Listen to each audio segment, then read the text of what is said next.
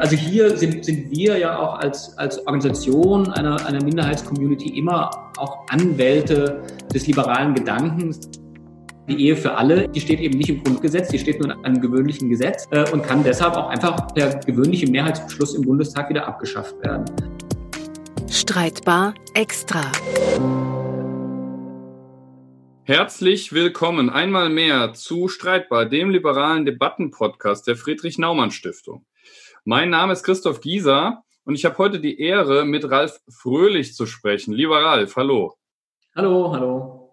Ralf ist äh, in zwei Funktionen heute hier. Er ist nämlich auf der einen Seite stellvertretender Bundesvorsitzender von Liesel, das sind die liberalen Schwulen und Lesben, und er ist Vorsitzender der Europäischen Dachorganisation LGBTI Liberals of Europe.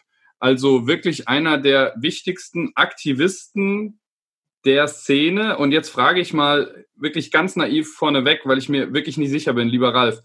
LGBTI, LGBTIQ, ähm, früher hieß es Homo-Szene, Trans-Szene, Regenbogenszene. Ich, ohne es böse gemeint zu haben, was ist denn jetzt eigentlich richtig? Äh, ja, super Frage. Äh, als wir die LGBTI Liberals of Europe gegründet haben, mussten wir uns ja genau mit der Frage auch beschäftigen. Wie beschreibt man eigentlich diese Community auch als als äh, Community, die sich politisch engagiert. Ähm, und wir haben als Liberale äh, da äh, sind wir zu dem Schluss gekommen, dass wir die Gruppen beschreiben möchten, die in die Teil dieser Community sind. Also LGBTI auf Deutsch ist das dann LSBTI, steht für lesbisch, schwul, bisexuell, trans und intersexuell. Und die ersten drei davon, also lesbisch, schwul und bi, das sind sexuelle Orientierungen, also hat damit zu tun, in wen man sich so verliebt, äh, mit wem man gerne ins Bett steigen möchte, im Zweifel auch. Und äh, trans und inter äh, hat damit zu tun, äh, wie man die eigene, äh, die eigene geschlechtliche Identität äh, definiert. Äh, das sind die Gruppen, die wir als Teil der Community sehen. Das hat sich über die Jahre ja verändert und auch ausgeweitet. Deshalb finde ich es auch total okay, wenn nicht alle immer den Begriff gerade kennen, der, der gerade sozusagen Stand der Diskussion ist. Ich würde sagen, das ist LSBTI. In manchen Kreisen wird da noch ein Q angefügt, äh, das steht für queer. Ähm, und queer wird manchmal auch benutzt, um sozusagen als Überbegriff der Community. Im liberalen Zusammenhang haben wir das eher abgelehnt, äh, weil queer eben eher eine Haltung ist. Äh, also jeder kann queer sein. Das beschreibt aber nicht sozusagen, dass man Teil dieser, dieser Gruppen ist, die hier tatsächlich gegen die eigene Diskriminierung angehen. Also man ist nicht selbst betroffen notwendigerweise, wenn man queer ist. Das ist eine super Haltung, da ist nichts gegen zu sagen, aber es ist halt für uns nicht Teil der Community. Äh, weil es auch diese Tendenz gibt, dass dann äh, gerade in linken Organisationen, dann sind plötzlich ganz viele Leute da, die gar nicht, also LSBTI sind, aber wahnsinnig queer und dann die Debatten übernehmen und die Debatten handeln, handeln dann plötzlich von ganz anderen Dingen, also von der Abschaffung des Kapitalismus zum Beispiel äh, und gar nicht mehr von den Menschenrechten der LSBTI, auf die wir uns konzentrieren wollen.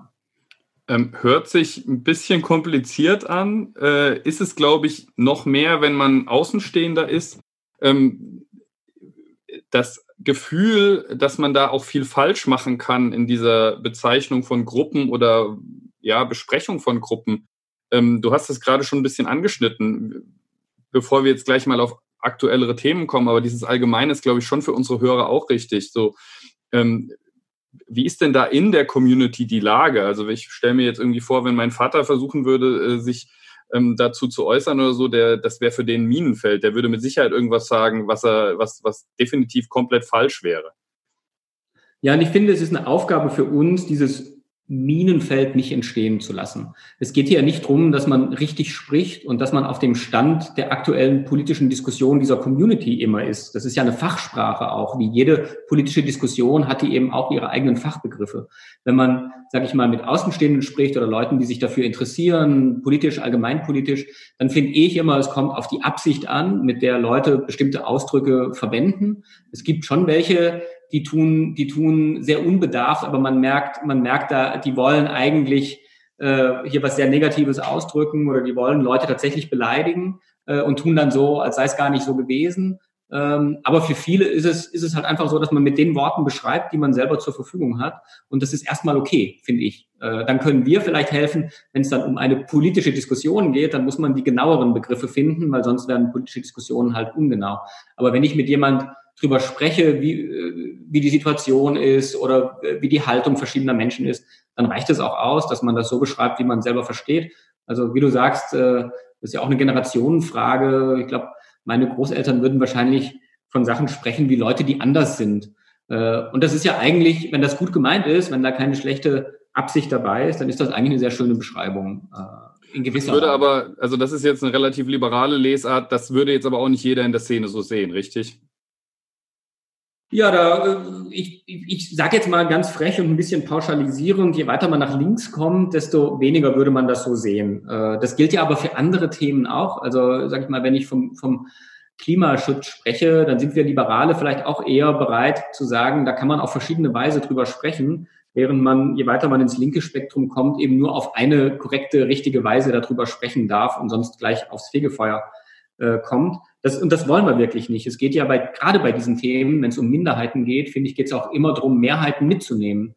Äh, und, und die sind halt nicht, die sind halt nicht selber betroffen. Warum sollen die sich jeden Tag mit, mit diesen Worten beschäftigen? Das ist total normal.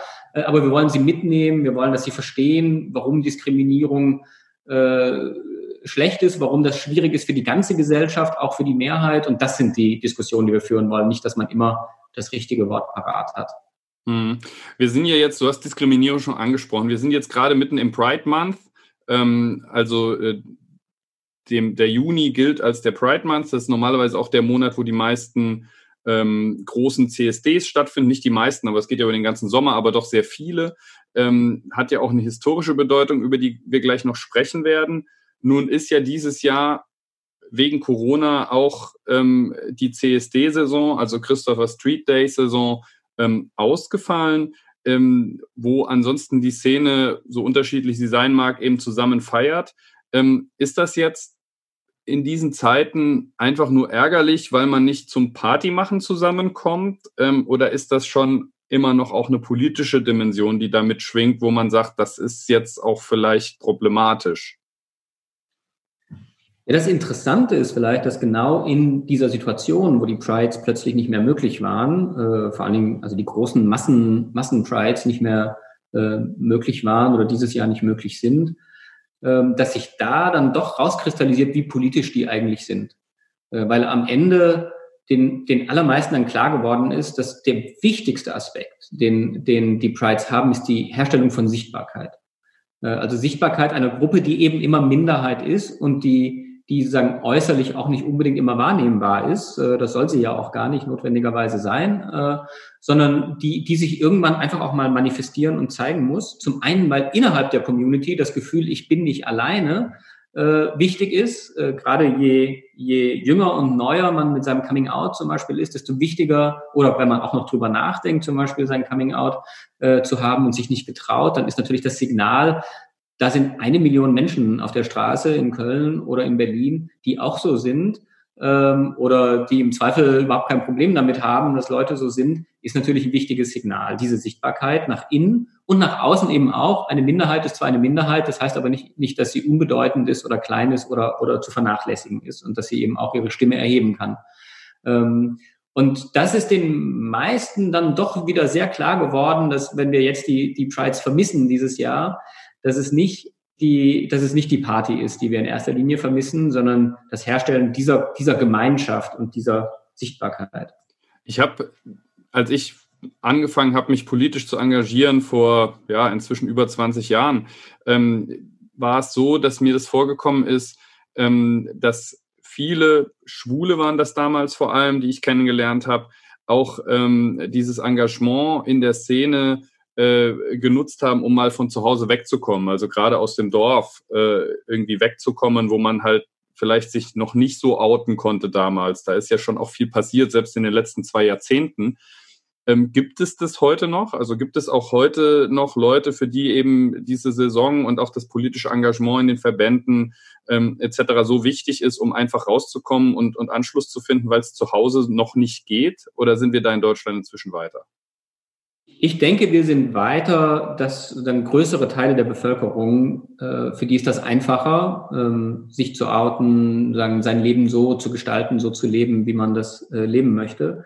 Aber es gibt immer auch noch viele, für die das äh, wichtig ist, äh, weil man eben, man kommt aus einem Umfeld und muss sich im Zweifel in ein neues Umfeld begeben. Das ist ja Teil des Coming Outs, also dass man sagen etwas, was vordefiniert ist, äh, ein Lebenskonzept, sagen ja auch verlassen muss, bewusst verlassen muss und was Neues finden muss für sich selbst. Äh, und das, äh, da hilft Community und Gemeinschaft äh, natürlich immer auch. Äh, spannend war, wenn man dieses Jahr mit den, mit den Pride-Veranstaltern gesprochen hat. Die haben sich auch ein bisschen unterschiedlich entschieden, wie sie mit der Situation umgehen. Köln hat ja erstmal verschoben und nicht, nicht abgesagt, während andere abgesagt haben und wieder andere haben es sagen, online ähm, oder wollen es online durchführen. Und diese Verstärkung der Online-Aktivitäten, äh, das hat den Vorteil, dass die, die Schwelle ja niedriger ist. Natürlich ist es einfacher, äh, für jemanden mal an einem Online-Meeting teilzunehmen, als äh, sich gleich in Person auf der Straße zu zeigen. Äh, das gilt sowohl für, für Betroffene, für Teile der Community, aber auch für Unterstützer, auch für Politiker, die, die vielleicht noch Berührungsängste haben, sage ich mal, vor einem Millionenpublikum äh, als Unterstützer der Community aufzutreten, die aber in einem Online-Format das äh, wagen. Also da hat es durchaus auch positive Effekte gegeben. Äh, wir haben das vor kurzem diskutiert mit Aktivisten aus Ländern, in denen Prides sowieso schwierig sind, also Georgien, Türkei, andere, Polen, wo man in den letzten Jahren sowieso immer auf andere Mittel zurückgreifen musste, um Prides durchzuführen. Und plötzlich sind wir in ähnlichen Situationen. So, wir konnten tatsächlich von den, von den Organisatoren von der Pride in, in, in Tbilisi, zum Beispiel in Georgien, äh, Sachen lernen. Wie haben die das eigentlich gemacht? Also welche Aktivitäten haben die gemacht, wenn sie nicht auf die Straße gehen können? Äh, plötzlich lernen wir, sagen, in die andere Richtung. Ne? Die letzten Jahre war es dann immer so, dass man die, das Pride-Format äh, sagen, in, in diese Länder versucht hat zu exportieren. Man hat dort Beispiele äh, gegeben, man war Vorbild. Und plötzlich können wir auch andersrum was lernen. Also es gibt durchaus auch positive Effekte von, von dieser Veränderung. So ist das ja wahrscheinlich in der ganzen Gesellschaft. Man, man sieht Vor- und Nachteile die, die sich hier ergeben aus den. Genau, aus den das, das wäre jetzt auch mein Punkt gewesen. Ich glaube, wir haben alle irgendwie neue Optionen auch kennengelernt äh, durch die Limitierungen an, auf anderen äh, Seiten. Jetzt ist aber natürlich ähm, bei euch dann nochmal die Frage, jetzt im Rahmen von Corona etc., ähm, wenn dann so ein Thema dominiert, ähm, ist das für euch auch politisch als Szene äh, ein Problem? Gibt es da noch Punkte, die dann vielleicht auch mal hinten runterfallen? Oder gibt es vielleicht auch, keine Ahnung, Betroffenheit durch Corona, die man als nicht Teil der Szene überhaupt nicht wahrnimmt? Ähm, was habt ihr da beobachtet? Ja, also natürlich gilt wahrscheinlich für alle politischen Vereinigungen in den letzten Monaten, dass es sehr schwierig war, mit Fragen durchzudringen, die nicht mit Corona zu tun hatten. Da sind wir jetzt keine Ausnahme und auch als Minderheit tatsächlich nicht anders betroffen als andere. Äh, ich glaube, selbst für, sage ich mal, für Bundestagsfraktionsvorsitzende war es in letzter Zeit schwierig, mit einem anderen Thema äh, an die Öffentlichkeit zu gehen und, und Gehör zu finden, als mit Themen, die sich unmittelbar mit mit Corona oder den Effekten und den Maßnahmen beschäftigt haben.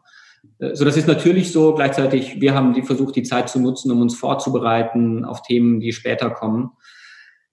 Eine Sache, die tatsächlich hinten runtergefallen ist, glaube ich, ähm, an vielen Stellen, ist eine, eine LSBTI-Perspektive an die Corona-Maßnahmen anzuwenden.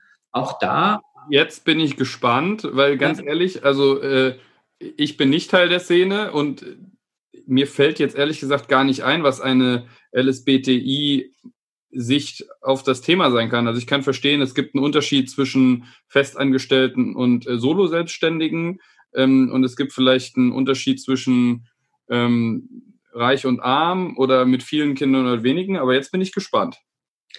Also ich glaube, die, diese Maßnahmen, die haben für viele Gruppen ja das Problem gehabt, dass sie sich da nicht wieder also dass sie da nicht mitgedacht wurden, weil die Maßnahmen eben erstmal äh, auch notwendigerweise, glaube ich, schnell und generell erarbeitet wurden. Also sie mussten ja für die gesamte Bevölkerung sofort äh, gelten. Bei uns hat das zum Beispiel bewirkt in der Community, dass Regenbogenfamilien hier gar nicht beachtet wurden. Also die Tatsache, dass ein, also die, die, die Regelungen wurden oft gedacht aus Familien heraus oder Familien betreffend, die halt zusammenleben, wo alle unter einem Dach leben. Irgendwann später kam dann noch der Aspekt rein, ja gut, da könnten ja auch Geschiedene dabei sein, die vielleicht mal ihre Kinder sehen wollen. Äh, aber Regenbogenfamilien haben oft noch buntere Systeme. Also Sagst du ganz kurz vielleicht, äh, was man unter Regenbogenfamilie versteht? Ja, Regenbogenfamilien äh, sind Familien, wo die Eltern zur LSBTI-Community gehören. Da gibt es ganz unterschiedliche äh, Ausformungen, ganz unterschiedliche Varianten. Das können Kinder aus erster Ehe sein, es können adoptierte Kinder sein, es können Kinder aus Inseminationen sein, ähm, es können schwule, lesbische Pärchen sein, die sich zusammengetan haben, um zusammen Kinder zu haben. Äh, und da ist es dann eben nicht so notwendigerweise, dass die alle unter einem Dach wohnen oder dass die sich ähm, auf einen, äh, dass es da einen Haupthaushalt, einen Nebenhaushalt gibt, äh, sondern plötzlich waren dann, äh, sage ich mal, Mütter und Väter von ihren Kindern getrennt, hätten sie sich denn konsequent an die Regeln gehalten. Äh, und, äh, und so gab es auch andere, andere Aspekte und, und, und auch hier glaube ich, wir sind da nicht die einzigen Betroffenen gewesen. Ne? Wir haben ja auch zum Beispiel gehört von vielen Eltern generell, die sich darüber beschwert haben, dass sagen, die Bedürfnisse von Kindern so gar nicht beachtet wurden. Man hat einfach mal konsequent alle Kindergärten und Schulen geschlossen, ohne vielleicht genau abzuwägen, welche Schäden man damit auch anrichtet. Äh, also hier sind, sind wir ja auch als, als Organisation einer, einer Minderheitscommunity immer auch Anwälte des liberalen Gedankens, dass man, dass man Regelungen einfach nicht mal so generell über die ganze Gesellschaft stülpen kann, sondern man muss auch immer gucken, wie die, wie die Einzelnen, wie die Individuen davon betroffen sind und entsprechend die Anpassungen machen. Das hat dann auch ganz gut geklappt. Dann ganz kurz, aber es ist jetzt tatsächlich auch nicht nur eine äh, theoretische Sache gewesen, sondern es gab tatsächlich auch Fälle, ähm, also wo das auch sanktioniert wurde, weil ich vermute mal, dass die Leute im Zweifel sich wahrscheinlich einfach über diese Regeln hinweggesetzt haben, natürlich, um ihre Kinder dann doch zu sehen. Ähm, Gab es auch Fälle, wo das sanktioniert wurde oder wo die Gefahr bestand oder ist das jetzt eher doch so theoretisch geblieben? Das weiß ich tatsächlich gar nicht. Ich habe mir die Statistiken nicht überall angeguckt. Also, ich, ich habe den Eindruck, dass in Nordrhein-Westfalen tatsächlich da einiges passiert ist, weil dann die FDP dort auch stark reagiert hat ähm, und die Verordnungen entsprechend angepasst hat. Äh, das ist ja dann auch eine positive Entwicklung, wenn man sagt, man muss hier schnell reagieren. Erstmal stülpt man das Ganze einmal übers Land und dann ist man aber offen drauf zu gucken, äh, wie das, wie das tatsächlich ausfällt. Und ist weil es ja, glaube ich, auch einfach wichtig ist, nicht jemanden zu kriminalisieren. Ne? Also selbst wenn sich die Leute dann drüber hinwegsetzen, ich glaube, wir haben das alle gespürt, äh, auch diese Unsicherheit, man will sich ja nicht ins Unrecht setzen, man will ja nicht irgendwie angreifbar werden, man will es richtig machen. Es gab ja so schon bei vielen Leuten eine große Unsicherheit, was geht, was geht nicht, jedes Bundesland ein bisschen anders.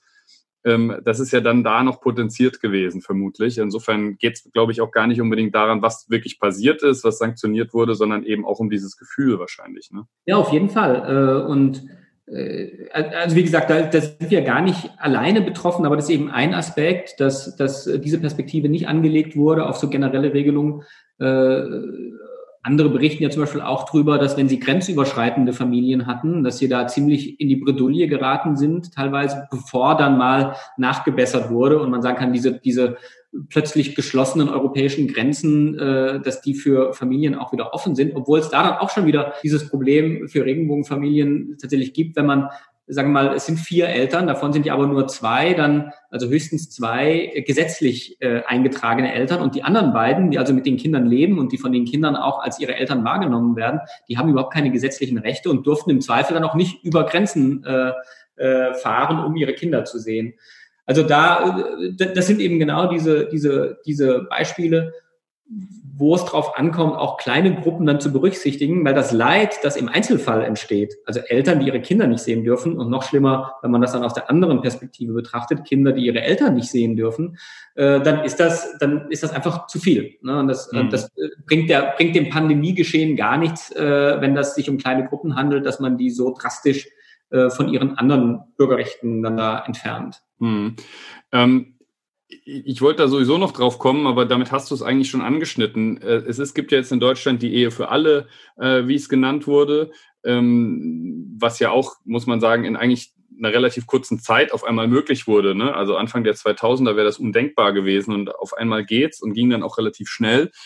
Ähm, und da ist dann vielleicht auch in der Mehrheitsgesellschaft so ein bisschen das Gefühl da so, jetzt, jetzt haben sie ja alles. Aber wenn du solche Beispiele nennst, es ist eben offensichtlich doch noch nicht zu Ende, was auch diesen Emanzipations- und den Gleichstellungsprozess angeht. Ähm, gibt es noch andere Felder, die du siehst, jetzt auch wirklich auf Deutschland und Europa bezogen, wo du sagst, da ist, ähm, da ist noch Handlungsbedarf, deswegen lohnt es sich auch weiter auf die Straße zu gehen, CSDs zu feiern etc., wo es nicht nur um Party geht? Ja, tatsächlich gibt es noch sehr viele Handlungsbereiche. Dieses Gefühl, das du ansprichst nach der Ehe für alle, das hat sich ja sogar in der Community eine Zeit lang ein bisschen breit gemacht. Zu sagen, naja gut, jetzt, sich nochmal aufraffen für den nächsten politischen Kampf, nachdem wir den hier 30 Jahre gefochten haben, äh, schaffen wir das wirklich. Und dann hat sich doch ganz schnell die Erkenntnis durchgesetzt, naja, das, das war, also das ist ein wichtiger Schritt, aber das ist natürlich kein Allheilmittel gegen äh, äh, Diskriminierung oder für eine Gleichstellung. Äh, zum Beispiel das Thema Familie. Ähm, wir hatten es ja gerade, äh, Regenbogenfamilien. Die FDP zum Beispiel hier in Deutschland sehr progressiv als einzige Partei, die fordert, dass bis zu vier Eltern auch rechtliche Eltern werden können äh, von Kindern. Das wäre für Regenbogenfamilien in vielen Fällen eine große Erleichterung und auch ein Schritt zur rechtlichen Anerkennung der Situation, in der Kinder tatsächlich leben, anstatt ihnen sozusagen zu sagen, naja, du lebst so, aber das können wir rechtlich gar nicht anerkennen. Das tut uns mal leid. Äh, da, da geht man auch an den Kinderrechten total vorbei. Ähm, und das Gleiche äh, gilt in dem Fall dann auch für Patchwork-Familien zum Beispiel. Da könnte es oft auch Sinn machen, und das würden die Familien in vielen Fällen auch gerne sehen, dass zum Beispiel ein, ein, ein biologischer Vater nicht aus der Familienkonstellation gedrängt wird, weil ein Stiefvater sozusagen dazukommt, sondern dass man ein, eine gemeinsame Lösung finden kann, wie alle ihre Beziehungen zu den Kindern auch rechtlich abgebildet bekommen und vor allen Dingen die Kinder eben auch den Anspruch dran haben, dass die Beziehung zu ihren Eltern rechtlich abgebildet ist. Also Familie, ganz großes Thema, äh, die Stellung von Trans, ganz großes Thema, auch immer noch, da ist relativ äh, wenig endgültig äh, entschieden, endgültig abgeschlossen. Ähm, äh, die Diskriminierung im Arbeitsleben, auch immer noch ein Thema. Äh, dann gibt es ja auch gesellschaftliche Gruppierungen, die sich da inzwischen selbst aufgerafft haben, wo die Politik gar nicht so viel machen kann. Also Sport, äh, zum Beispiel der ganze Sportbereich, ganze Freizeitbereich, ähm, äh, Schulen und so weiter. Also wie dort äh, auch die, die Leute selbst mit diesem, mit diesem Thema umgehen. Eine andere Frage, finde ich, die dann, die groß geworden ist, ist, dass wir, dass wir jetzt sehen, dass viele dieser Errungenschaften, die wir in der Vergangenheit erreicht haben, zum Beispiel die Ehe für alle, aber auch andere rechtliche Errungenschaften wieder in Frage gestellt werden. Äh, dass hier äh, Kräfte am Werk sind. Ne? In Deutschland die AfD mit, mit treuer Unterstützung durch russische Internet-Trolls, ähm, und international gesehen auch äh, durch religiöse Organisationen. In Deutschland passiert das tatsächlich ein bisschen weniger, äh, aber auch, äh, dass, dass hier massive Kräfte versuchen, das Rad zurückzu oder die, die Uhr zurückzudrehen und, ähm, und die Errungenschaften auch wieder abzuschaffen. Mhm. Und auch in Deutschland ist ja zum Beispiel die Ehe für alle eben nicht, nicht, die steht eben nicht im Grundgesetz, die steht nur in einem gewöhnlichen Gesetz äh, und kann deshalb auch einfach per gewöhnlichem Mehrheitsbeschluss im Bundestag wieder abgeschafft werden.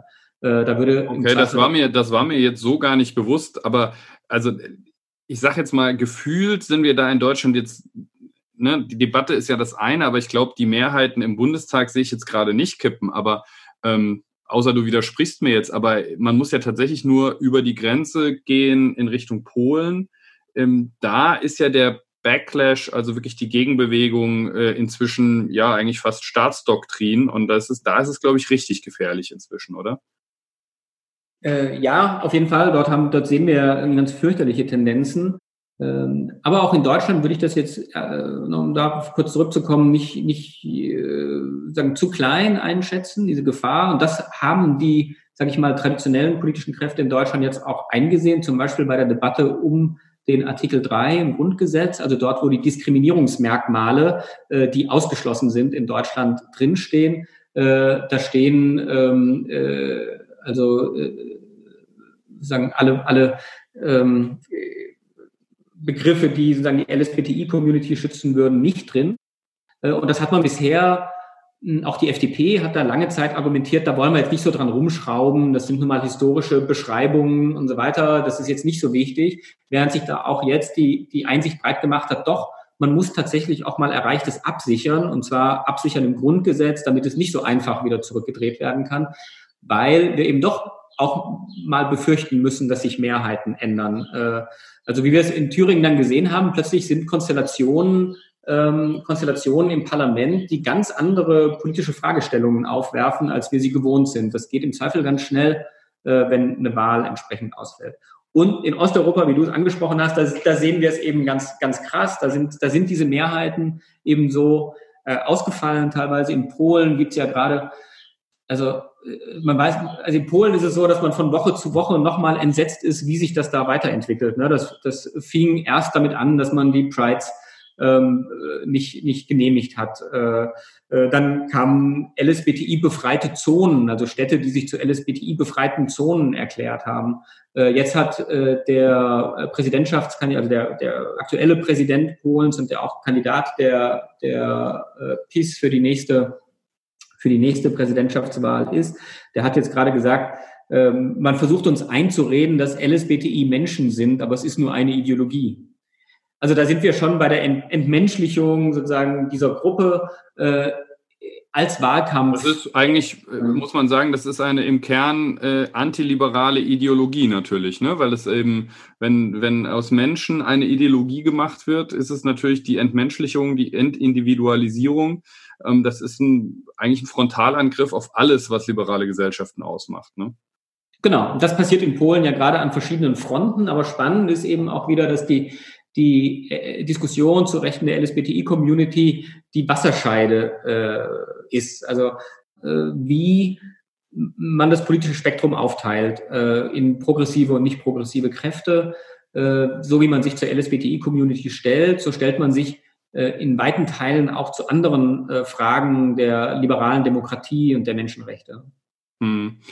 Ich will mal noch auf ein Thema kommen, was ein bisschen weiter äh, weg liegt. Ähm, und zwar äh, ist das, geht es um Südkorea. Ich weiß nicht, ob du das mitbekommen hast. Ähm, da hat der, der Leiter des Büros der Naumann Stiftung dort einen interessanten Artikel auch für Freiheit.org geschrieben. Es gab ja jetzt vor kurzem nochmal so einen Peak mit ein paar hundert Neuinfektionen äh, von Corona. Ähm, die waren ja eigentlich weg dort, die waren durch und auf einmal gab es nochmal so einen Peak. und das war so eine Geschichte, die ähm, ganz interessant ist, weil da haben sie 3000 Kontaktpersonen, glaube ich, versucht anzurufen, die sich in, in einem Barviertel, das als Homo Hill, also äh, homosexuellen Hügel bekannt ist, ähm, getroffen haben. Und ähm, da hat sich dann rausgestellt, dass über 50 Prozent der Leute falsche Daten angegeben haben äh, und eben nicht erreichbar waren, weswegen man dann auch die Infektionsketten nicht nachvollziehen konnte ähm, was eben darauf schließen lässt, dass eben dort gesellschaftlich es einfach nicht anerkannt ist, die Angst, sich zu outen oder in irgendeiner Form sei, öffentlich zu machen, dass man homosexuell ist oder irgendwie zur LGBTI-Community gehört, so groß ist, dass man dann lieber falsche Daten angibt und riskiert, dass vielleicht Menschen sterben. Ähm, das ist eine krasse Geschichte, finde ich, aber es zeigt irgendwie auch, dass es super wichtig ist, auch für die Mehrheitsgesellschaft bei so einem Thema einen ganz anderen Rahmen zu schaffen, oder? Ja, das, das ist es ja generell. Also auch äh, wenn jemand am Arbeitsplatz sich nicht getraut, äh, sagen, offen zu sein und der zu sein oder die zu sein, die man tatsächlich ist und auch über sein privates Leben so zu sprechen, wie es tatsächlich ist, dann ist es auch da so, dass, dass die Gesamtgesellschaft darunter leidet, weil einfach die Arbeitsleistung nicht die sein wird, die, die sie sein könnte. Äh, und in, in diesen gesundheitlichen Fragen ist das, äh, da wird das dann eben deutlich, welche Effekte das auf die Gesamtgesellschaft hat, äh, wenn, wenn Teile der Gesellschaft sich nicht getrauen, mit ihren tatsächlichen, mit ihrer wirklichen Identität äh, sozusagen sich ja äh, preiszugeben. Das ist ja ein Widerhall im Grunde der äh, oder ähnlicher Diskussionen, die es äh, auch zu HIV gab. Äh, da gab es auch sagen erstmal Bestrebungen, irgendwie durch Totalverbote äh, HIV einzugrenzen, bis man irgendwann auch da zu dem Schluss kam, naja, wenn wir Menschen gar nicht erreichen, wenn wir gar nicht mit Menschen in Dialog treten können, ähm, im Fall von HIV ja über das Sexualverhalten zum Beispiel und über Safer Sex, dann, dann ist das, wird das Risiko für die gesamte Gesellschaft viel größer sein, dass sich äh, diese, diese äh, Infektion verbreitet. Deshalb ist es hat damals ja dann ähm, die Diskussion zu HIV und AIDS dazu geführt, dass eine größere, also erst ist sagen stark diskriminiert worden und dann hat sich die die Meinung herausgebildet, dass eine größere Offenheit äh, hier für alle von Vorteil ist. Und ich glaube, genau solche Beispiele, wie du sie sagst, aus, aus Südkorea in diesem Fall, werden ähnliche, ähnliche Sachen zum Vorschein bringen. Äh, in diesem Fall dann auch zur LSBD-Community. Ich kann mir vorstellen, dass das sogar auch für andere Gruppen dann gilt, dass, äh, dass die, wenn sie sich in bestimmten an bestimmten Orten bewegen, äh, wenn sie in bestimmte Bars gehen, dass sie nicht bereit sind, ihre Identität preiszugeben, weil je weniger liberal die Gesellschaft ist, desto größer sind die Risiken, die man mit solcher Offenheit eingeht.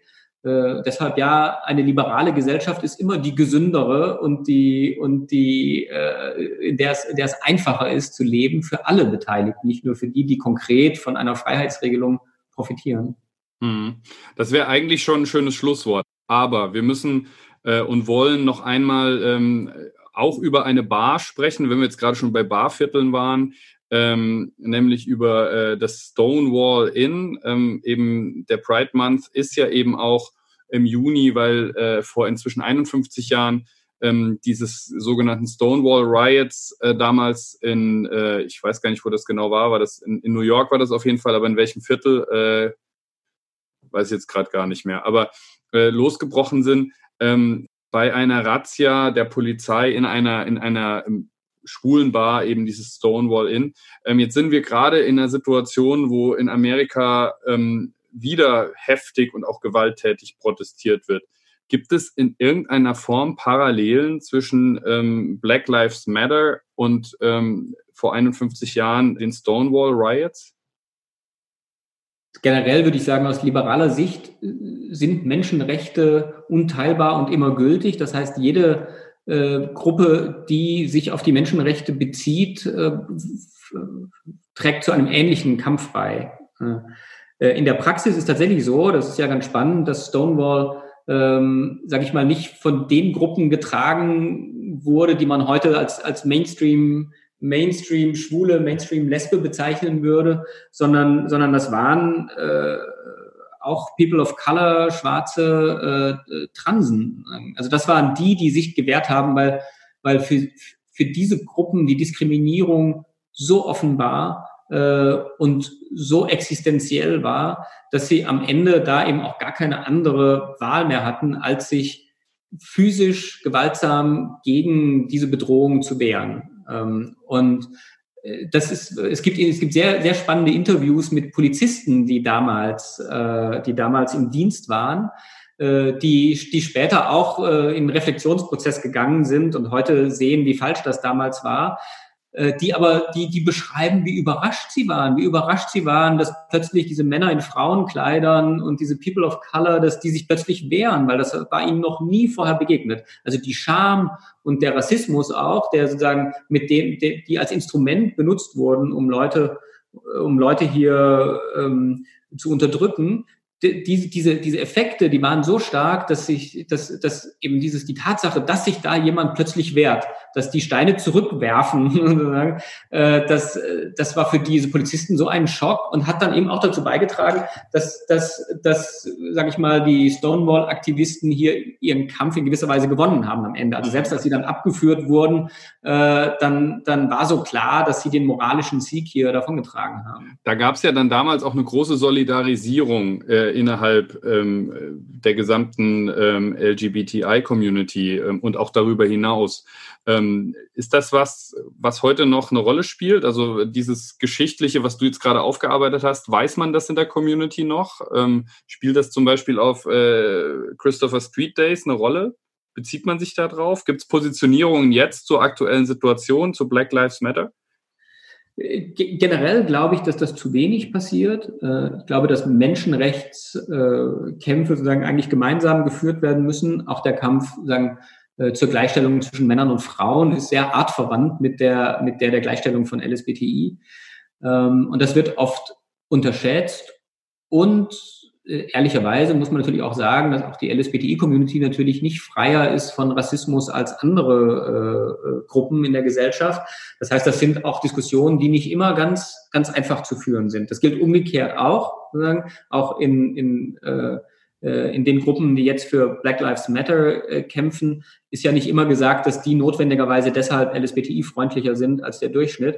Äh, das heißt, auch da in diesen Communities muss die gleiche Aufklärungsarbeit teilweise gemacht werden wie, wie in der Gesellschaft äh, generell. Für, für uns finde ich ganz spannend. Also Liesel, wir machen ja jedes Jahr zusammen mit der FDP und den Julis eine große Kampagne zu den CSDs in Deutschland. Das ist übrigens die größte die größte oder die reichweitenstärkste Kampagne der FDP außerhalb von Wahlkämpfen und die wird inzwischen seit über 15 Jahren jährlich durchgeführt, äh, mit recht kleinen Mitteln, aber sehr effektiv, weil die CSDs eben große Plattformen sind.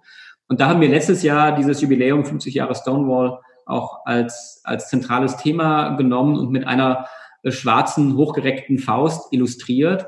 Äh, und das ist eigentlich ganz schön, dass dieses Jahr sich so zeigt, dass diese, diese, dieses, dieses Wahl, diese Wahl des Motivs total richtig war, weil die, die Sachen eben jetzt auch noch deutlicher zusammenkommen. Äh, und wir haben, wir werden dieses Motiv dieses Jahr auch deshalb wiederverwenden, auch weil, sagen, weil so unsicher war, wie die CSDs sich entwickeln, eben kein neues Motiv für dieses Jahr entwickelt wurde. Aber es passt eben wunderbar und es zeigt, dass dass äh, eben der Kampf für Menschenrechte aus liberaler Sicht immer ein verbundener ist und dass es hier nicht um, um Identitätspolitik geht, also dass einzelne Gruppen ihre Stellung in der Gesellschaft auf, auf Kosten anderer versuchen äh, voranzubringen, sondern es geht darum, dass Menschenrechte universell für alle gelten und die Gruppen, die für die sie am stärksten eingeschränkt sind unter verschiedenen Umständen, dass die halt auch die, den längsten Weg zu gehen haben und die größte Unterstützung brauchen. Das war schon wieder ein sehr gutes Schlusswort und diesmal ist es das dann auch wirklich. Lieber Ralf, äh, vielen, vielen Dank dir.